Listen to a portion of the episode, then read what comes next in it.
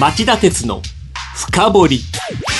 皆さんこんばんは。番組アンカー経済ジャーナリスト町田鉄です。皆さんこんばんは。番組アシスタントキャスターの津田まりなです。今夜は GAFA 規制の導入へ経産総務公取が本格調査と題してお送りします、はい。本当は何が起きているのか津田さん読んでください。はい。経済産業省総務省公正取引委員会の政府3機関は月曜世界経済を席巻しているアメリカの GAFA4 社などのプラットフォーマー型ビジネスに関する中間報告書を公表しました。各方面にとって不透明な問題が多いので一般から意見を公募するほか徹底的に調査して規制案を作る方針を明らかにしました。これ要は調査をやるよということで中身はこれからなんですね。基本そういうことです、はい。ただですねただある程度中身も予測できるので、はい。しかも調べ方が大胆なので、はい。軽く見てはいけないかなと。例えばその GAFA4 社の日本法人の中には、はい。本国への報告に追われて蜂の巣をつついたような騒ぎになったところもあったんです、はい。なので、えーその調査と規制作りの、えー行方何が起きそうなのかを探ってみたいと思います。はい。それでは CM の後じっくり深掘っていただきましょう。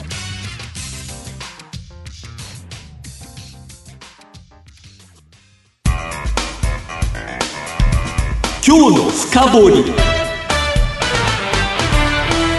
まずは今回登場した経済産業省、総務省、公正取引委員会、この3つの機関の関係を教えてください。はい。あの、経産省と総務省というか、旧郵政省なんですけど、はいこの二つはその、1980年代の初頭に、付加価値通信サービス、バンの所管をめぐる縄張り争い、バン戦争を繰り広げて以来、霞が関の官庁街では知らない人がいないほど犬猿の中なんです。はあ。で一方公正取引委員会は長年経産省財務省からトップを送り込まれてきてそれぞれの産業振興育成行政に逆らえない体質があり吠えない番犬と揶揄されてきました。あそうだったんですね。はいそんな関係の3社が今回どうして協力し合うことになったんですか？これ安倍さんなんですよね。あの、実はですね、はい今年6月に閣議決定された未来投資戦略2018において、プラットフォーマー型ビジネスの台頭に対応した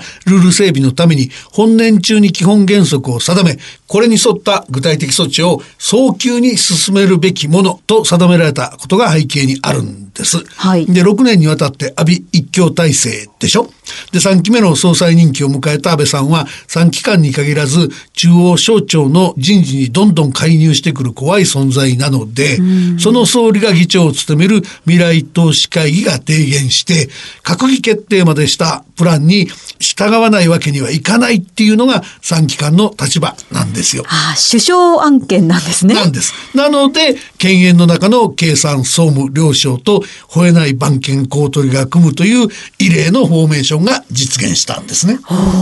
で、そのフォーメーションで具体的に何をやってるんですか？えっとね、今までにあったことは、はい。実は3期間は今年の7月10日に競争政策、情報政策、消費者政策などの学者を集めて、はい。デジタルプラットフォーマーをめぐる取引環境整備に関する検討会っていうのを設置して、はいで、えーこの研究会の秘密会合をこれまでに7回開いて、研究会として外国の制度とか、えーなんかを評価、研究したり、日本はどういう課題があってどうすべきだろうかっていうことを論点別にレポートにまとめたっていう段階なんですね。はいで、例えば僕が記事を書くとすればですね、えーこのレポートの内容を発表するとともに、レポートに盛り込んだ課題や対応策に間違いがないか検証するため、本格的な調査を行う方針を明らかにしたって書くんだろうなと思います。っていうことは、まあ、調査だけやりますよっていうことなんですか、これ？うんあの、まずは調査だってことですね。はいもちろんだから何の調査するかのところがですね、はいそのすでに GAFA 規制を導入する場合の課題と対応策の論点整理のレポートを公表して、で、ここに書いたことが適切かどうかを検証する調査をやるっていうんだから、はい大したことないと思うと大きな間違いですよね。はいそれとね、実はこれあの、事務局が新聞なんかにリークしてるらしいんですけど、はいはい調査方法として、え一般からその普通にやるように意見公募するだけじゃなくて、独占禁止法第40条に規定されているですね、強制調査権を行使するって研究会リークしている点が重要なんですよ。えーどういうことでしょうか？これ、強制調査権40条に違反するとですね、はい罰則があるんで、はい。協力しないと罰金化されちゃうんですよねええ。そうなんですか。簡単には逃げられない調査になってくるわけですね。えーはいで、しかもですよ。しかも、この権限もともと持ってたんだけど、ちゃんと使えてなかった吠えない番犬の公取だけじゃなくてですね、ええ電力とか通信の規制で、これまでノウハウを蓄積した経産省と総務省の両省が加わるから、はいますますこれ強力なチームで調査するって話になるわけですよね。ああ、だから GAFA の日本法人も慌ててるんですね。そういうことなんです。で、取材してみるとですね、今回の発表に驚いちゃって、そのガウハの中に、アマゾンとかアップルのような収益のうち、電子商取引の割合が多いところがターゲットで、いきなり違法な取引がないか、狙い撃ちにされるんじゃないかと、疑心暗鬼になって慌ててたところもあったんですよね。はいで、その根拠なんだって聞いてみると、そのレポートが過去の電子商取引を含む事業者に対するヒアリングで問題のありそうな取引実態が確認されたって書いてあった点なんですけど、はい。これまあ今回、その、言い切ってるわけでもないので、ちょっと動揺しすぎてる感じで、僕からすると、その GAFA の狼狽ぶりの方にですね、はい脅かされちゃったって感じですね。そうでしたか。あと、この気になるのが、レポートの内容なんですが、はい町田さんがご注目されたところというのは？あの、これ番組でもいろいろ何回かやったんだけど、はいあの、規制の導入の流れを確実にしたいんだろうと思います。改めて GAFA の巨大さを示しました。はい。2018年3月末時点の株式の時価総額の世界ランキングなんですけども、はい。えー1位がアップル、2位が、えー、Google の持ち株会社のアルファベット、はい。で4位が Amazon.com、で6位が中国勢なんですけど、テンセント、はい。えー7位も同じく中国勢でアリババグループ、で8位がアメリカに戻って Facebook っていう具合なんですね。はい。で、そのプラットフォーマーっていうものについてですね、単なる取引の媒介者、仲介者にとどまらず、その非常にたくさんの企業とか個人が参加する市場そのものを設計し、運営し、管理する存在になってるにもかかわらず、金融商品取引法で規制される証券取引所とか、卸売市場法で規制される卸売市場と違って、特段の業法による規制を受けてないじゃないかと。やっぱりこういう法的規制が必要に、このたこの人たちにとっての、えー規制が必要になるんじゃないのっていう記述もしっかりありましたね。ああ、なるほど。あの、今後この問題でポイントとなりそうなのはどういう点なんですか？あの、レポートが、まあ、大別して7つ明らかにしているポイントがあるんです。全部はい法規制絡みなんですけど、はいで、一つはその国内法をどうするかっていうことで、プラットフォーマーは利用者である中小企業や消費者に様々なメリットをもたらすと認めつつも、巨大化して河川化、独占化しやすい傾向があるので、独禁法的な法的規制が必要じゃないか。っていうのが一つですね。で、これに関連して、その公正かつ自由な競争を確保するため、M&A によって潜在的な競争相手の目を摘むような企業結合、ライバル買っちゃうって話ですね。そういうもんに待ったをかける仕組みがいるんじゃないかとか、はい。それからその取引慣行の透明性とか公正性を確保するためには、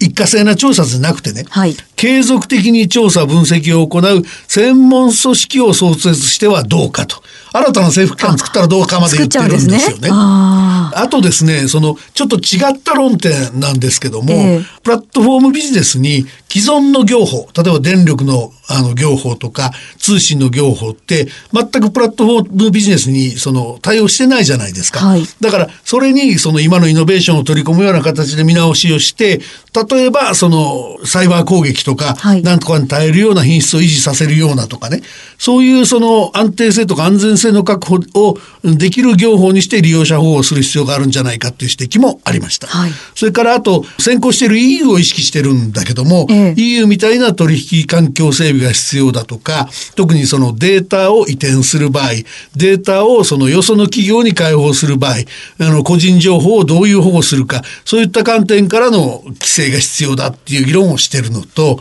で、最後の最後に、あの、プラットフォーマーって国境を越えて活動するんで、ルールの方も国国際的な整合性がいるし、あの、逃げていかれないように生きがい適用するやり方とか、エンフォースメントで実効的に法律を執行できる体制がいるんじゃないかっていうことで締めくくってますね。なるほど。時間もなくなってまいりました。町田さん、今日のまとめをお願いできますか？あの、経産総務公取の3機関は、今回の抜本調査を年内に終えて、早急に具体的措置を、えー、実施するとしてるんで、もしかしたら来年法改正が実現するかもしれませんよね。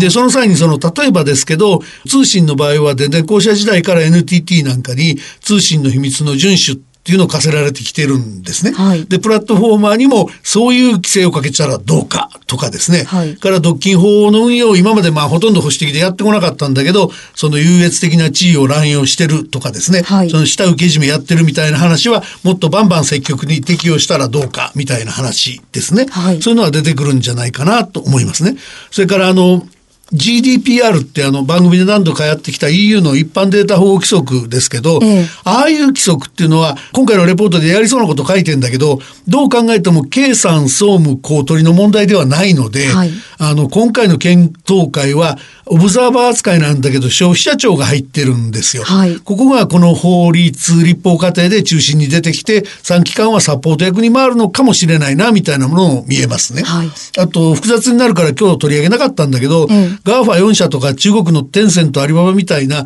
そういうところを規制した結果ですね、はい、日本の楽天とかヤフーとかずっと小さなプラットフォーマーの成長の足引っ張らないかっていう議論もこれから必要かもしれないですね。まあ、いずれにしても、そのプラットフォーマーって第四次産業革命の担い手だってされててですね、あの、経済とか産業育成の観点でものすごく大事な存在になってて、その規制をどうするかっていうのも見逃せない問題なので、はい、その行方についてはこの番組とか夕方の町田鉄の深掘りフロントページで折に触れてカバーしていきたいなと思っています。はい。